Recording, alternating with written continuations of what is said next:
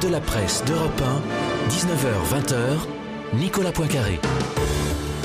Le club de la presse en direct sur Europe 1 jusqu'à 20h avec deux invités. Dans la deuxième partie, nous serons avec Brice Hortefeux, l'ancien ministre de l'Intérieur de Nicolas Sarkozy. Mais tout de suite, le premier invité, lui aussi, a été ministre de l'Intérieur de François Mitterrand, ministre de la Défense, également ministre de l'Éducation nationale un peu plus tard. Bonsoir Jean-Pierre Chevènement. Bonsoir. Vous êtes aussi un des fondateurs du Parti Socialiste en 1971. Vous nous direz ce que vous pensez de ce qui s'est passé dimanche, de l'effondrement de votre ancien parti. Vous êtes également président de la Fondation Respublica et président de la Fondation pour l'Islam de France et vous êtes interrogé ce soir par Arlette Chabot et David Revaud-Dallon du Journal du Dimanche. Bonsoir à tous les deux. Bonsoir. Bonsoir. Jean-Pierre Chevènement, dans votre vie politique, il y a eu des victoires mais aussi des défaites. Je pense à une défaite aux législatives en, 2002. Est-ce que c'est difficile quand on perd? Est-ce que vous avez une pensée pour tous ces, ces leaders socialistes qui euh, ont été ratatinés ce dimanche? Pour moi, 2002, c'est plutôt la présidentielle. Car les législatives sont toujours une conséquence. Euh, je dirais que voilà l'effondrement de la vieille maison n'est pas le premier. Il y a eu quatre effondrements. Euh, vous vous souvenez que le Parti socialiste a été créé en 1905. Il y a eu l'effondrement de 1919 quand le Parti communiste a fait scission. Et la vieille maison a été rebâtie par Léon Blum. Il y a eu l'effondrement de 1940. Et c'est Guy Mollet en 1946 qui a repris le flambeau des mains de Daniel Mayer, qu'il avait reconstitué dans la résistance. Il y a eu l'effondrement de la fin de la quatrième République, ou plus exactement des débuts de la cinquième, qui s'est prolongée assez longtemps. 1971, euh, c'est la refondation du Parti socialiste, il y a 46 ans, et nous assistons à un effondrement prévisible. Hein, c'est euh, l'effondrement d'un Parti socialiste qui avait tourné le dos à ses engagements fondateurs, hein, c'est-à-dire euh, la transformation de la société française, la justice sociale, c'était tourné vers le néolibéralisme au prétexte de l'Europe. Ça, ce sont des choix très anciens et il serait très injuste d'en faire porter l'exclusive responsabilité à François Hollande, qui n'a fait que gérer finalement les choix qui étaient l'acte unique, c'est-à-dire la dérégulation, la concurrence, la monnaie unique, et puis euh, euh, en politique étrangère, la mise euh, à la remorque de la France des États-Unis, qui a commencé avec la guerre du Golfe. Donc vous nous dites l'effondrement du Parti socialiste, c'est ni le premier ni le dernier. Vous nous dites c'est de leur faute, ils l'ont cherché depuis longtemps. Mais il y a aussi le phénomène Macron, non? Bien, Emmanuel Macron, je ne veux rien enlever à ses mérites, a montré euh, beaucoup d'audace. C'est certainement un, homme qui a vu qu'il pouvait réaliser ce que j'ai échoué à faire euh, en 2002, c'est-à-dire à ouvrir un chemin nouveau entre deux partis traditionnels également usés du fait même de leur choix. Car euh, la droite n'est pas en tellement meilleur état. C'est un peu différent, mais elle s'était quand même écarté de la voie ouverte par le général de Gaulle. Et euh, nous avons aujourd'hui une droite qui est probablement en position d'avoir une centaine de députés. Euh, beaucoup plus que le Parti socialiste, qui fera certainement un groupe, mais euh, qui est vraiment en position de faiblesse. Et il faudra beaucoup de temps pour reconstruire, contrairement à ce que croient des esprits un peu rapides, parce que cette défaite est une défaite intellectuelle et morale, si vous m'avez bien compris. C'est un parti qui a préféré le pouvoir, le pouvoir pour le pouvoir, et puis voilà, il se trouve aujourd'hui euh, sans cause. Euh, il faut donc faire une analyse du monde, repenser le monde dans lequel nous vivons, qui n'est plus le même qu'il y a 40 ans, concevoir un projet philosophique, civique, euh, géopolitique, qui permette effectivement de relever la maison, mais ça ne se fera pas rapidement. Et en attendant, il y a aussi pour la République en marche un devoir de se structurer, car le le parti de Emmanuel Macron n'a pas d'histoire, c'est euh, quelque chose qui doit se construire, c'est un rassemblement de gens assez divers, on voit bien qu'il y a un courant libéral européiste, un courant social-démocrate, peut-être un courant républicain civique, qui concevrait l'Europe d'une manière un peu différente, mais c'est quand même le président qui est le maître du jeu. Par conséquent, c'est lui qui va organiser tout cela. il est un peu dans la situation qui était celle du général de Gaulle euh, au début de la Ve République. Mais le général de Gaulle voulait euh, qu'on sorte du régime des partis, finalement, on a vu que les partis s'appropriaient les institutions de la Ve République. François Mitterrand a été désigné premier secrétaire au lendemain du congrès d'Épinay, et c'était le candidat potentiel euh, aux élections présidentielles. Quant à la droite, elle s'est réorganisée après l'élection de Valéry Giscard d'Estaing, avec le RPR fondé par Jacques Chirac, qui l'a conduit au pouvoir 19 ans plus tard, en 1995. Donc, les partis se sont appropriés de la République et les partis sont à bout de souffle. Ils recourent aux primaires, mais les primaires les tuent, puisqu'ils désignent des candidats qui ne sont pas dans l'axe du rassemblement possible. Donc, nous sommes à la fin d'une cinquième république qui avait été appropriée par les partis, par le bipartisme, et nous sommes aujourd'hui en face d'une nouvelle donne où il va falloir faire preuve euh, d'imagination créatrice. Jean-Pierre Chevènement, on marque déjà une première pause et on revient pour les questions d'Arlette Chabot et de David Revaudalon. À tout de suite. Et vous pouvez réagir et commenter, vous poser vos questions sur Twitter avec le hashtag un soir et sur la page Facebook d'Europe 1. 19h, 20h. Le club de la presse d'Europe 1. La suite du Club de la Presse d'Europe 1, c'est avec vous, Nicolas Poincaré. Et avec Jean-Pierre Chevènement, invité du Club de la Presse ce soir face à Arlette Chabot et David Revaudalon qui vous pose la prochaine question. Une question sur la gauche et le Parti Socialiste. Vous évoquiez euh, les quatre effondrements que celui-ci avait connus dans, l'histoire. Les trois précédents, il s'en est remis, mais là, on a quand même le sentiment qu'on est au bout de quelque chose, euh, que la renaissance euh, est absolument impossible. c'est autre chose qui naîtra de ces cendres de la rue de Solferino ça va prendre un peu de temps parce que entre 1959 et 1981, il s'était passé 22 euh, ans. Donc là, ça va prendre sans doute euh, un peu de temps parce qu'il y a un travail intellectuel à faire comprendre le monde et puis euh, maintenir le cap de l'idéal, mais en tenant compte du réel, selon le mot de Jaurès. Donc ça, c'est un travail intellectuel qui n'a pas été fait, en tout cas qui n'a pas été fait à l'intérieur du Parti socialiste, depuis notamment que le CRS, devenu Socialisme et République, euh, l'avait quitté. Hein, en 1993, disons que le, euh, la gauche plurielle, c'était du bricolage mm. politico-idéologique, c'était du combat d'hélice. Mais ça a permis à Lionel Jospin de euh, devenir Premier ministre, mais ça n'a pas porté le Parti socialiste. Euh, François Hollande a été un très bon médecin euh, réanimateur anesthésiste et, il a maintenu le Parti socialiste en survie pendant 15 ans. Avant d'être élu à l'Élysée 10 ans avant d'être élu à l'Élysée et puis 5 ans pendant qu'il était à l'Élysée, ça fait quand même 15 ans, sous morphine. Et évidemment, l'état du malade au bout de 15 ans de coma n'est pas excellent. C'est Est-ce que c'est un problème particulier à la France qu'à chaque fois, en défense, euh, la réponse, notamment Jean-Christophe Cambadis, mais d'autres responsables socialistes, disent au fond c'est une crise de la social-démocratie euh, en Europe, partout, dans tous les pays. Euh, on l'a vu euh, en Grèce, évidemment, c'est toujours l'exemple qui plaît beaucoup à Jean-Luc Mélenchon. Le PASOK s'est effondré, difficulté pour le Parti socialiste espagnol, le Parti travailliste au Royaume-Uni, bah, il revient euh, bizarrement avec une ligne très à gauche.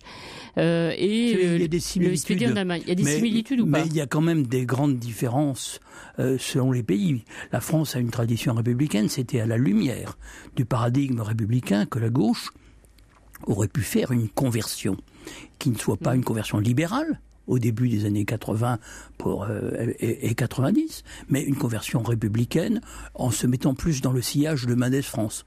Mais c'était pas la tasse de thé de François Mitterrand. François Mitterrand a vu les choses autrement. Il a pensé que il allait tourner une page de l'histoire qui était la page nationale et qu'il allait en ouvrir une autre qui était la page européenne. On voit les limites de cette ambition. Et euh, bien évidemment, euh, euh, Lionel Jospin et François Hollande se sont inscrits dans le sillage des choix majeurs qui ont été faits dans les années 80 et 90, mais ces choix aujourd'hui se heurtent à des réalités, il y a des problèmes qui sont maintenant devant Emmanuel Macron. Hmm. et que celui-ci devra essayer de résoudre. Mais quand vous avez vu des drapeaux européens pendant tous les meetings d'Emmanuel Macron et, lui qui n'a pas hésité à parler de l'Europe, à plaider pour l'Europe, euh, et ça a marché, ça n'a pas été euh, du tout un obstacle, contrairement à ce que d'autres leaders de drapeaux français. Euh, oui, mais il y avait aussi en des proportion, il y avait plus, beaucoup plus de drapeaux français que de, Son discours est très pro-européen et, et, finalement les Français l'ont choisi. Je sais que ce n'est pas la seule raison, mais ce n'a pas été un obstacle.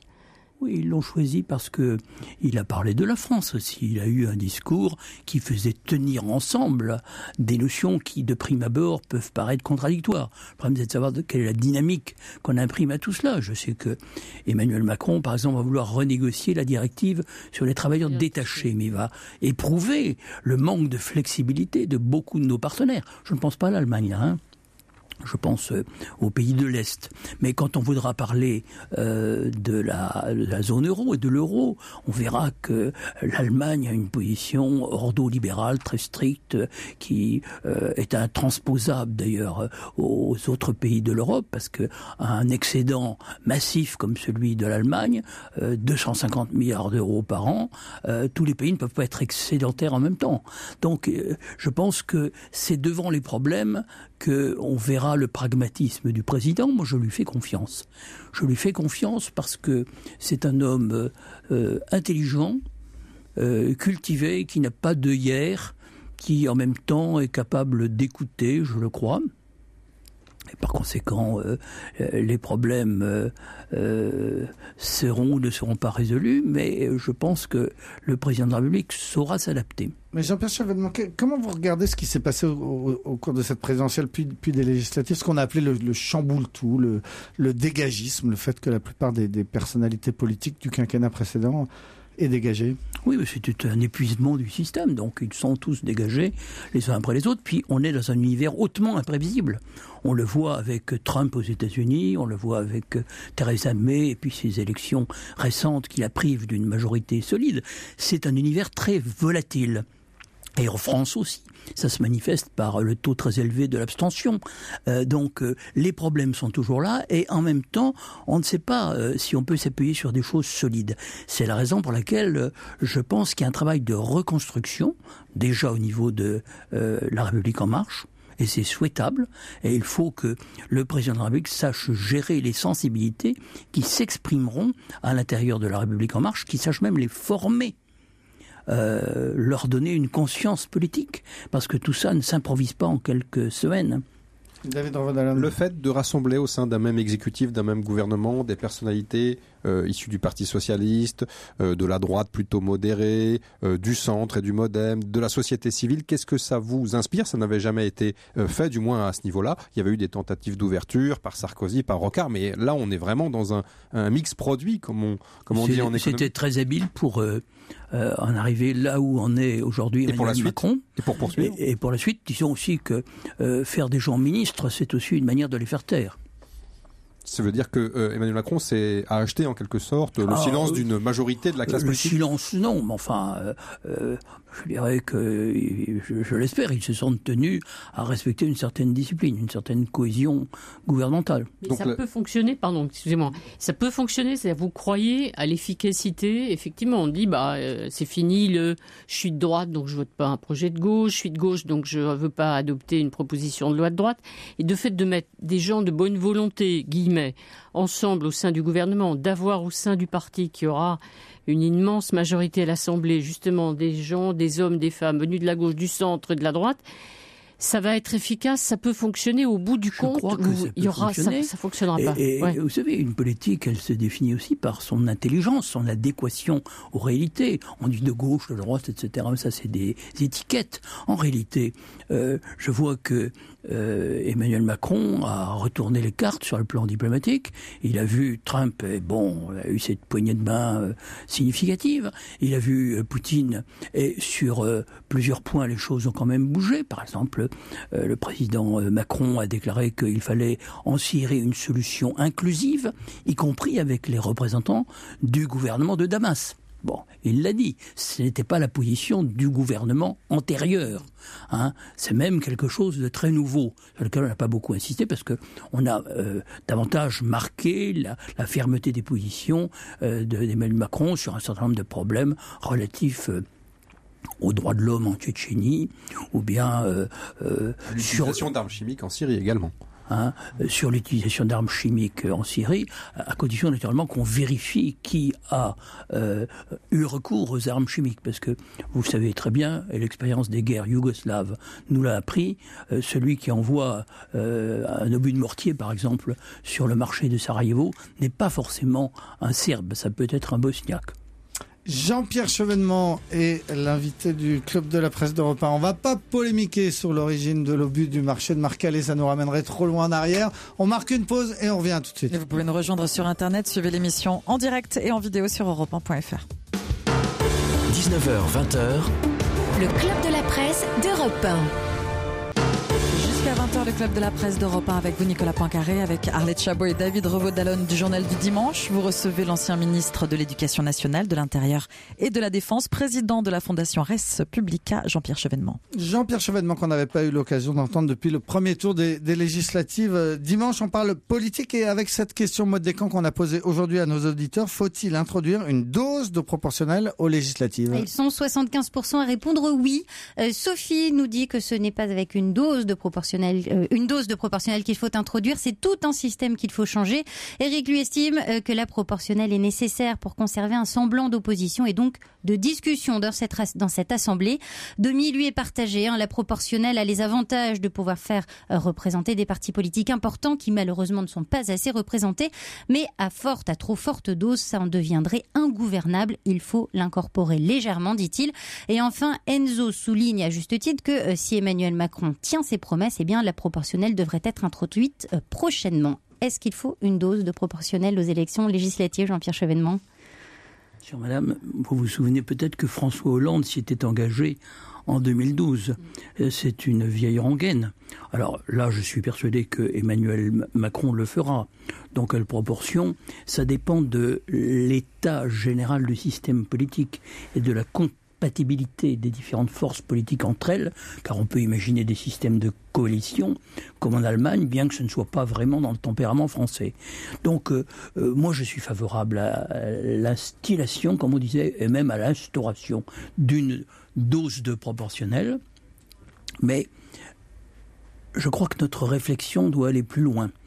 Euh, le, le, retour au quinquennat, ou plus exactement l'instauration du quinquennat, finalement n'a pas été une très bonne chose parce que ces élections législatives qui suivent immédiatement l'élection présidentielle, ça enlève à la Ve République, qui avait été conçue par le général de Gaulle comme un système où il y avait un arbitre national, ça enlève euh, à, la, présidence de la République, à euh, cette fonction arbitrale qui normalement est la sienne, le président devient le chef de la majorité.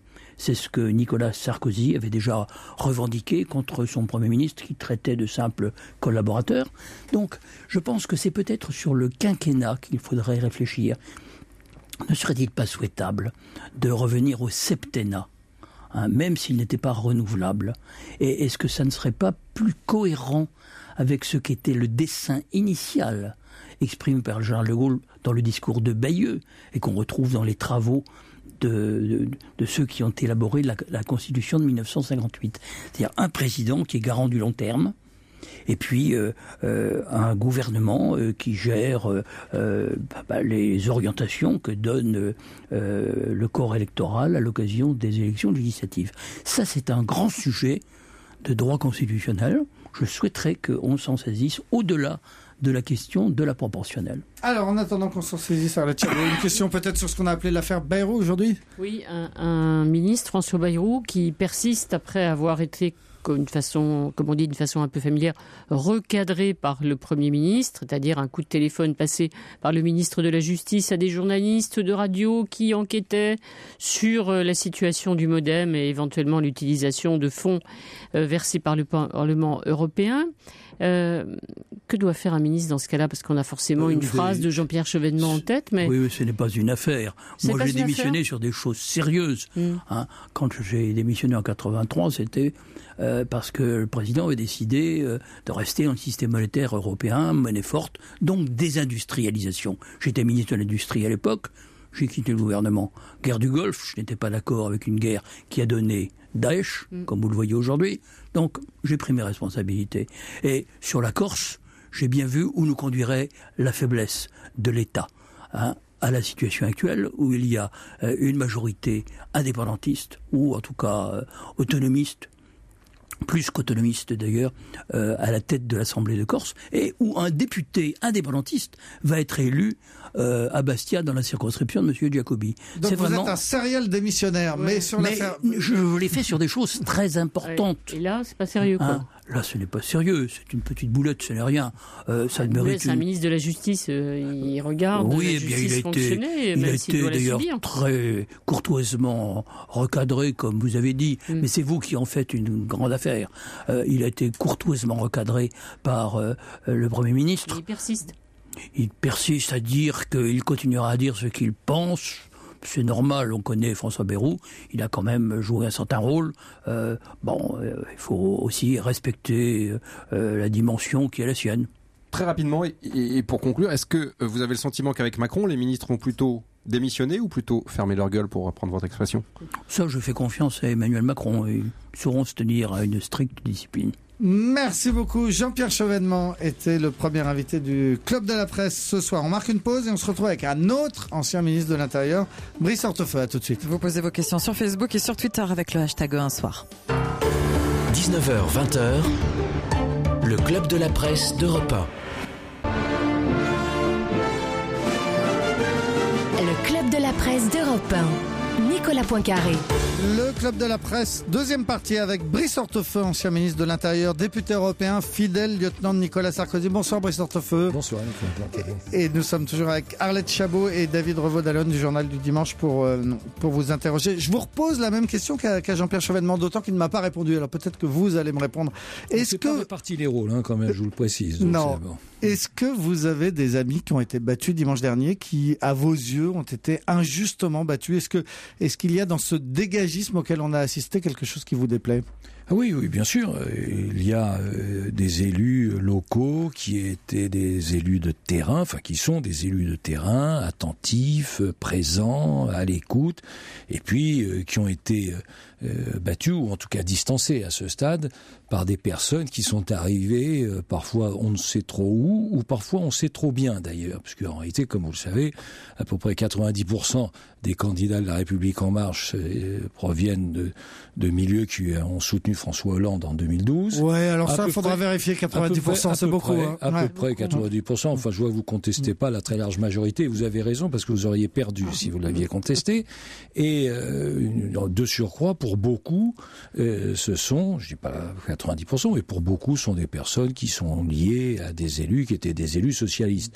Donc euh, voilà, il y a une opération euh, qu'on voudrait présenter comme de la modernisation et qui, dans, en grande partie, pas en totale partie, mais en grande partie, si l'on veut être honnête, est une opération recyclage euh, bien visible en vérité. on ne peut pas dire que les socialistes soient les grands gagnants de ce scrutin, Monsieur Hortefeux. Non, des ex-socialistes, oui des ex-socialistes. Enfin, il y a quand même du modem, de la droite. Je, je, bien qu'il y a une majorité d'élus peut-être proche de la gauche ou du centre. Voilà, mais euh, c'est ça, c'est ce que je vous dis. Mais enfin, les socialistes, bon teint, quand même, sont éradiqués. Ah ils ont disparu de la carte électorale. Si, non, mais si vous, voulez m'expliquer, mais ça, vous avez raison, que les socialistes estampillés ont été euh, euh, balayés, ça, oui, ça, vous avez raison. C'est toute la différence, c'est que, en quelque sorte, pardonnez-moi l'expression, mais je crois qu'elle est assez imagée, c'est qu'eux sont sous terre et nous, nous sommes à terre. C'est pas tout à fait la même chose.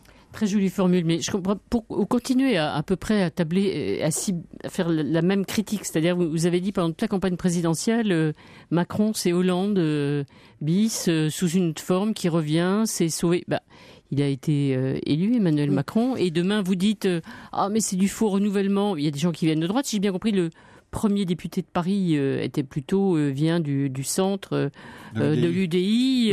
bon, il était vous, donc il y a, vous expliquez à juste titre premier député de Paris, c'est vrai. enfin, on est là comme monter l'élan incroyable, ce qui est exact mm. pour ce premier tour. Mais enfin, j'observe aussi qu'il y a trois, quatre élus au premier tour. que je me souviens de 2007, il y a eu 109 élus au premier tour. 109, 109, 108 soutenant euh, Nicolas Sarkozy. Donc tout ceci est naturellement euh, relatif. Enfin, il y a une réalité. Euh, Emmanuel Macron est le président de la République. Il a été largement élu. Très honnêtement, il nous doit beaucoup il nous doit beaucoup, euh, et euh, il va s'appuyer très vraisemblablement. Il, vous doit beaucoup, vous voulez dire, il, bah, doit, beaucoup à vos divisions, à l'affaire Fillon Il nous doit beaucoup parce que euh, nous devions gagner cette présidentielle, puisque on avait un candidat qui avait été choisi à l'issue d'une primaire. Cette primaire avait donné une indication très claire sur une préférence très nette, donc une indication très claire à une préférence très nette, et puis, vous l'avez observé, tout s'est déréglé, et rien ne s'est passé comme vous le pensiez et à dire vrai comme je le supposais. Donc euh, nous sommes au moins plusieurs autour de cette table à, sans doute ne pas avoir vu venir ce qui se décidait, ce qui se dessinait, mais c'est pas pour ça que ça m'en rend heureux.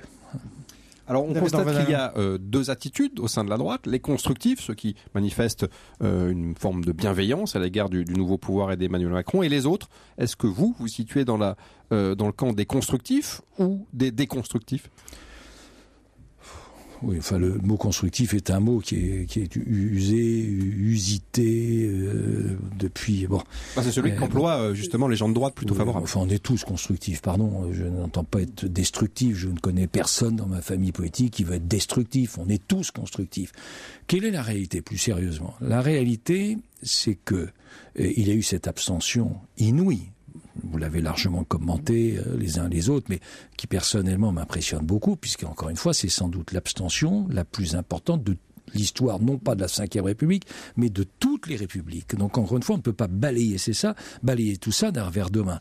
Donc il faut se poser la question. Il y a une explication à laquelle je souscris, c'est qu'il y a trop de scrutins sept scrutins, c'est vrai, mais il y a aussi une autre explication. C'est comment voulez-vous mobiliser quand on ne comprend pas les différences.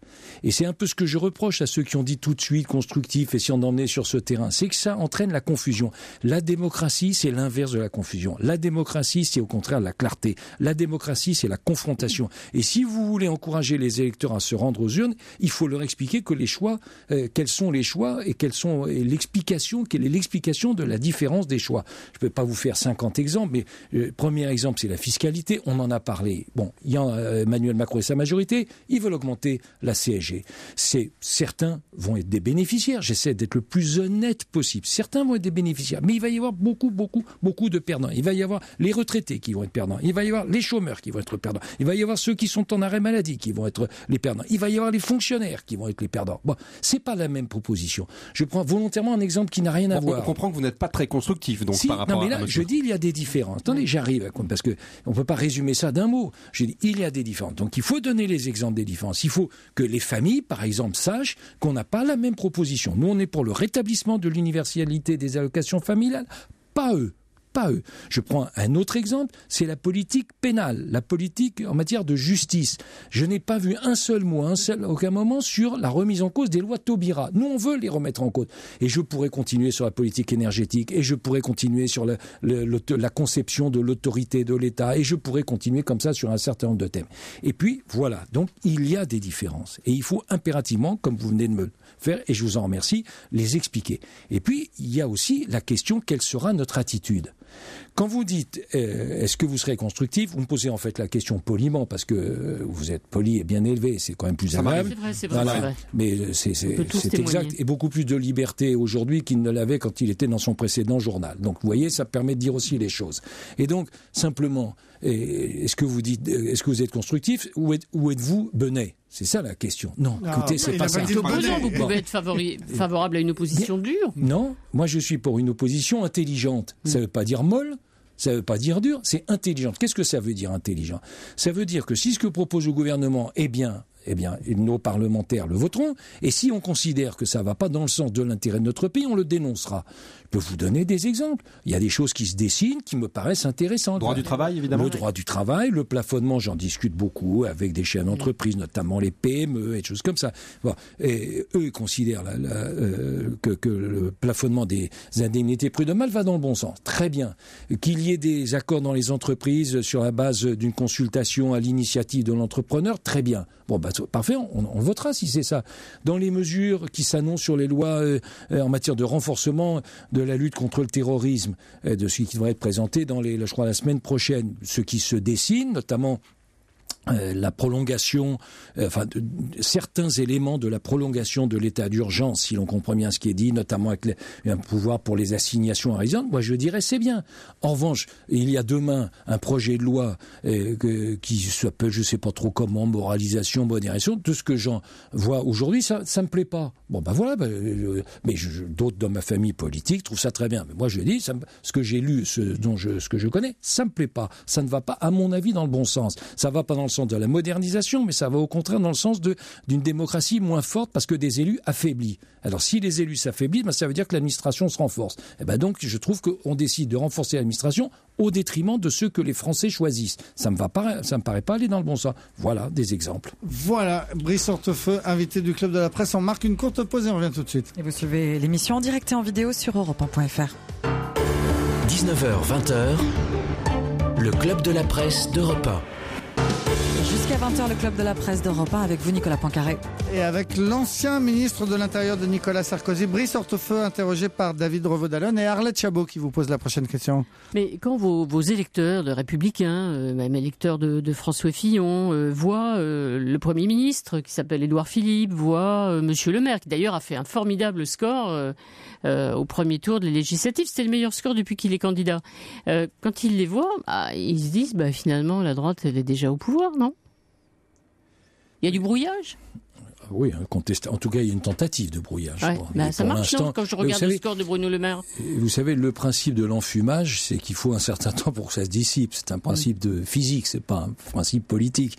vous avez des personnalités, pas énormément, trois, je vous rappelle qu'on a, je vous rappelle hein. qu'on a à peu près 400 parlementaires. Hein, 400 parlementaires. Bon, il y en a trois. Enfin, vous, En, vous en aviez 400. Euh, oui, on, on, en avait. Enfin, pour l'instant, les sénateurs et les députés européens ne sont pas concernés. Mais merci de cette euh, bouffée d'optimisme que vous souhaitez me faire partager. Et, mais donc, il y en a trois. ils ont indiqué qu'ils avaient répondu à la main tendue. Bon, euh, moi, je veux bien qu'il y ait une main tendue, mais est-ce que vous avez regardé ce qu'il y avait dans la main tendue? Prenez un microscope, vous voyez rien. Bah si, à Bercy. Bah, Bercy, par exemple, c'est bah, pas rien. Eh ben, vous voyez, vous êtes, vous êtes plus cruel encore que moi. Oui, vous avez raison, il y a des cartes de visite. Mais est-ce qu'il y a eu une inflexion sur le projet. Je ne vais pas refaire la litanie, mais enfin, Bruno Le Maire a fait campagne non pas sur la stabilisation de la CSG, mais une diminution de 16 milliards. Il accepte sans bargouiner de rentrer dans un gouvernement qui propose une augmentation de 21 milliards. Vous avez vu le score au premier tour législatif. Visiblement, les électeurs, ils ne sanctionnent pas, je vous dis, ça bien. Mais je vais vous dire, moi, là-dessus, je suis très libre, c'est que ça peut être politiquement efficace et moralement injuste. Voilà, bah, c'est ce que je vous dis. Politiquement, sans doute, c'est bien joué. Donc c'est dur en pour vous après de, de, carrière, ramer quand même. En termes de carrière, visiblement en termes de résultats électoraux, c'est politiquement bien joué. Moi, je dis simplement moralement, ça me met pas de pas. Et en tout cas, moi, c'est pas du tout ma conception de l'engagement politique. C'est pas du tout mon engagement, de, euh, mon conception de l'engagement civique. C'est pas du tout ma conception du respect de ses convictions. Mais je vous dis, en termes de carrière, ils ont certainement eu raison. Mais c'est pas pour ça que je dois dire que c'est bien. Il y a quand même un certain nombre de personnalités, outre ceux que vous venez de citer, qui ne sont pas au gouvernement, mais qui ont euh, fait preuve d'une forme d'ouverture ou de bienveillance à l'égard du nouveau pouvoir. Il y a une question très simple. Comment ça peut se passer au sein du futur groupe euh, Les Républicains, qui devrait peu ou prou atteindre une, une centaine, un peu plus, un peu moins de, de députés? Comment ça peut se passer entre ces deux sensibilités qui, à l'évidence, et vous le soulignez, euh, ne peuvent pas fonctionner ensemble? D'abord, pardon, nous, nous, euh, républicains, pas plus d'ailleurs j'imagine qu'ailleurs, on est comme autant de petits pois alignés. Il peut y avoir des, des différences d'appréciation, des différences euh, d'approche, il peut y avoir une plus grande bienveillance. Euh, le débat, j'entendais un peu sur les radios aujourd'hui, c'était est-ce qu'il y en a qui vont voter la confiance au gouvernement? Écoutez, moi, je, je là-dessus, il faut être très pragmatique. voter la confiance au gouvernement, ça veut dire qu'on donne un chèque en blanc. C'est ça ce que ça veut dire. Moi, je ne pense pas que ça soit une bonne idée. Mais est-ce que pour autant il faut clouer au pilori? Je ne suis pas sûr. Euh, il faut d'abord attendre. Je dis, il faut attendre de savoir ce qu'il y aura dans cette déclaration. Moi, je ne suis pas pour les positions de principe euh, anticipées. Euh, oui, il faut voter. Ou alors à moi, peut-être il y, en a qui ont négocié cela. Ça, ça veut dire qu'il faut il va falloir arriver. Un, président, un président de groupe, pardon, les Républicains, extrêmement diplomate et, extrêmement fort en marqueterie. Oui, oui extrêmement honnête intellectuellement, extrêmement euh, convaincu de ses, de son engagement et en même temps respectueux des différentes sensibilités. Vous savez, moi, je suis issu de la famille gaullisme. Je puise en tout cas dans mon, engagement dans la famille gaullisme. Vous savez, le gaullisme, il y avait tout. Je ne vais pas vous faire une leçon d'histoire je les ai pas connus moi-même, je tiens, tiens à vous le préciser. Mais enfin, vous savez, euh, de Monsieur Capitan, euh, qui était euh, le gaullisme de gauche, jusqu'à, je sais pas qui, Roger Frey, pour prendre l'exemple d'un ministre de l'Intérieur, à mon avis, l'éventail était large. Mais c'est tout Il simplement. Toujours, puisque Monsieur Macron lui-même c'est tout simplement, c'est tout simplement la vie. C'est tout simplement la vie. Mais je pense que c'est une erreur aujourd'hui de laisser entendre qu'on voterait la motion de la question de confiance. Et je pense que c'est une erreur parce qu'on ne sait pas ce qu'il y a dedans, tout simplement. J'ai lu le canard enchaîné, comme toutes les semaines la semaine dernière, avec cette petite phrase qui était prêtée à Nicolas Sarkozy, qui aurait dit en privé et en petit comité Macron, c'est moi en mieux. Est-ce que vous avez entendu Nicolas Sarkozy prononcer cette phrase? Écoutez, je vais vous décevoir, je ne l'ai pas entendu, et quand bien même je l'aurais entendu, je suis pas sûr, je vous le confirmerai. Euh, Nicolas Sarkozy est aujourd'hui euh, dégagé naturellement de toute préoccupation électorale personnelle, mais il est attentif bien évidemment à ce qui se passe, il observe ce qui se déroule. Mais est-ce qu'il est bluffé par Macron? On a lu ça dans les gazettes, qu'il était un peu bluffé. Honnêtement, c'est pas le, les mots qu'il a utilisés. Euh, simplement, bien évidemment que et je comprends que vous y fassiez allusion à une phrase qui lui est prêtée, mais que je ne peux pas vous confirmer. Qui est drôle. Qui est, ce qui est assez drôle, mais vous savez, Nicolas Sarkozy, ça vous a peut-être échappé, mais il a beaucoup d'humour et beaucoup de recul et, parfois de l'autodérision, ce qui est assez rare en, politique, puisque je connais pas mal de politiques qui aiment parler le à la troisième personne. Rassurez-nous euh, très rapidement, il le trouve quand même meilleur que, que François Hollande? Je veux pas être cruel. Brice Hortefeux était l'invité du Club de la Presse ce soir avec euh, David Revaudalon du Journal du Dimanche et Arlette Chabot d'Europe 1. Merci beaucoup Brice Hortefeux d'être venu nous voir donc au surlendemain de ce premier tour de la présidentielle. Dans quelques minutes sur Europe 1, ce sera l'heure de euh, Nikos Alegas. Bonsoir Nikos.